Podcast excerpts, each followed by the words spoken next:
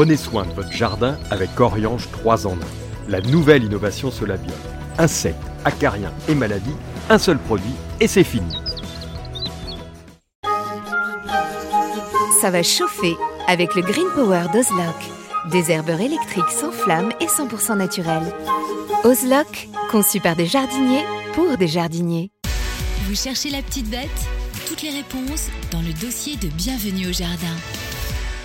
Alors, chers amis, ça va être extrêmement costaud aujourd'hui. Accrochez-vous parce que nous allons parler de biodiversité. Oh là. Nous Oh là. allons parler d'un jardin pour la biodiversité. S'il y a un mot qui est vraiment galvaudé à toutes les sauces et dont je pense pratiquement personne n'est capable de donner exactement la définition aujourd'hui, c'est bien ce terme-là. Donc, la biodiversité, donc, sachez que le fameux Edward Wilson, qui a été le premier à utiliser ce mot biodiversity, il avait dit la chose suivante. La biodiversité est l'une des plus grandes richesses de la planète et pourtant la moins reconnue comme telle. Et je crois que c'est un peu ça. Aujourd'hui, ce que l'on veut, c'est, on va dire, c'est de recréer de la vie, c'est d'avoir un jardin vivant. Ouais, ça. Oui, c'est ça, c'est le tout vivant, y compris nous. C'est-à-dire que le vivant, eh bien, c'est les insectes, c'est les arbustes, c'est les petites bestioles, et, c'est nous dans notre jardin. Parce que moi, je vais rester au niveau du jardin. euh, euh, on va pas aller sur le reste de la biodiversité parce que là, il n'aurait pour des heures. Mais dans notre jardin, quelle est notre biodiversité? Comment est-ce qu'on va gérer ce jardin de façon à, à- à vivre en harmonie avec tout le monde? Alors le mot harmonie est très très important. Toi, tu fais du jardinage en ville. Mm. Est-ce que tu as remarqué donc le simple fait de faire ton petit jardin, ça crée justement Bah, des ça- arrivées? Oui, ça crée des, des arrivées d'animaux et c'est euh, c'est essentiel au jardin et en ville d'autant plus. Aujourd'hui, on a de plus en plus d'abeilles. On peut euh, justement mettre des petites ruches dans son petit jardin urbain, c'est possible. On peut préserver tous ces animaux et c'est essentiel parce qu'on est en ville et en plus, il y a un besoin vis-à-vis des gens qui ont besoin justement de faire vivre leur jardin de façon naturelle et de voir justement tout ça grouiller au, milieu de nos, de nos petites fleurs. Alors attention, la biodiversité, ce n'est pas simplement l'ensemble des espèces animales et végétales qui vivent dans un milieu, mais c'est aussi les interactions qu'ils ont ensemble. Mhm. Et quand on parle justement d'écosystème, d'équilibre, c'est là que la complexité se fait. Et dans un jardin, c'est pas toujours commode, notamment par rapport à un jardin potager, comme tu peux faire toi chez, toi. Roland. Oui, mais c'est à nous de nous adapter. Encore une fois, c'est le jardinier qui va choisir et Ouais. le jardin potager, il peut se trouver partout. Alors, est-ce que c'est un jardin qui doit être potager ou est-ce que c'est euh, le potager qui doit aller dans le jardin? Vaste question, je vous laisse deux heures là Non, aussi. le- Mais, euh, t'as as répondu.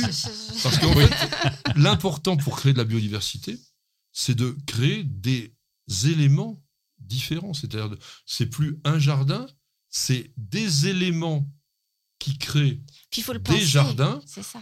un peu de potager, un peu de fleurs, Mm, mm, un mm. peu de ceci, un peu de ça, une mare, par exemple. Oui, pas essentiel. oublier. Mhm. Oui. Hein, nous, on le voit, on n'a pas une vraie mare, on a un bassin.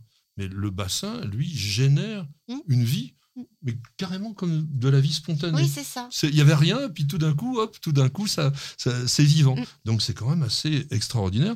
Alors bien entendu, qu'est-ce que l'on va faire? On va éviter les pollutions?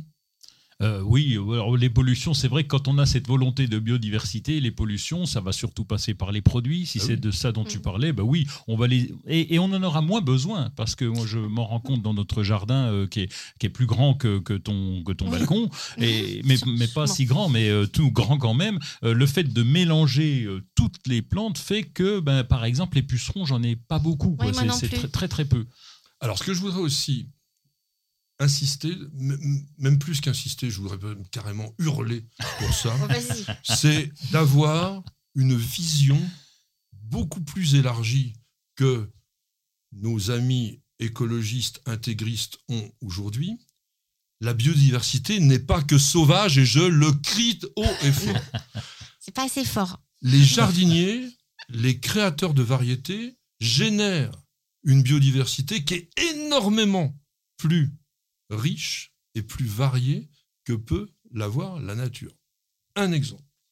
Nous avons en France environ 5000 espèces de végétaux sauvages.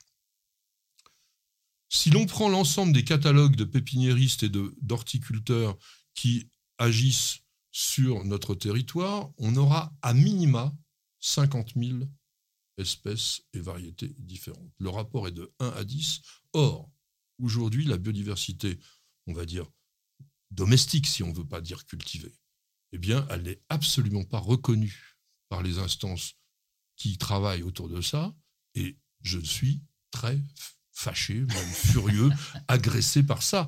Nous, les jardiniers, sommes les premiers acteurs au monde de la biodiversité. Il faut que cela se sache. Et j'ai des chiffres pour cela.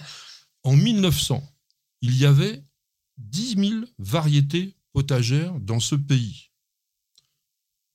Entre 1975 et 2000, on en a créé 3244 nouvelles.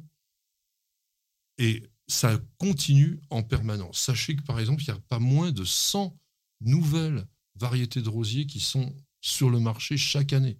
Nouvelles, qui ont été créées, qui ont des améliorations, des particularités. Parce que pour dire nouvelles, il faut que ça soit différent. Donc ça, c'est très, très important. N'ayez pas peur de jardiner dans votre bah, côté horticole parce que ben, on joue un rôle qui n'est pas du tout négligeable. Alors qu'est-ce que tu fais toi à ce niveau-là. Oui, j'ajouterais que si on laisse sauvage, le jardin n'existe plus. Hein. Si on laisse cette biodiversité, j'ai déjà laissé faire parce que euh, on m'oblige à venir à Paris euh, enregistrer des émissions. Ouais, non, mais ils sont méchants, hein, oh méchants très méchants. Et, bien, quand on laisse le jardin euh, se développer tout seul, eh bien, c'est le géranium à Robert qui prend la place. c'est des grandes herbes qui sont là au milieu. Et donc, le jardin que j'avais voulu créer et la mm. biodiversité que j'avais voulu créer, ben, elle disparaît au profit d'une herbe ou deux qui prennent la place plus facilement. Mm, mm, donc, c'est vrai qu'on a besoin de ça. Alors que faire? Eh bien, donc le mélange, ça c'est la première chose. Et puis tu l'as dit, le point d'eau. Et, tu l'as dit aussi, Caroline, c'est les abris, les abris, y compris les abris à oiseaux qui vont qui vont accueillir du monde. Créer des habitats.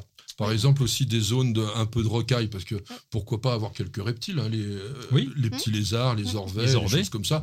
Bon, si vous avez une mare, vous aurez peut-être une couleuvre à collier. Je sais que certains d'entre vous vont dire, oh, bon, peu importe. C'est extrêmement utile parce que ça va aussi se nourrir de rongeurs, et tout ça, ça crée un ensemble des plus intéressants.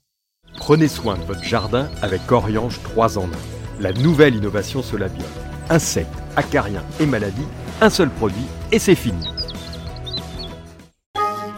Profitez de votre programme sans effort avec l'autoril d'Ozlock, tuyau d'arrosage qui se réenroule automatiquement. Ozlock, conçu par des jardiniers pour des jardiniers.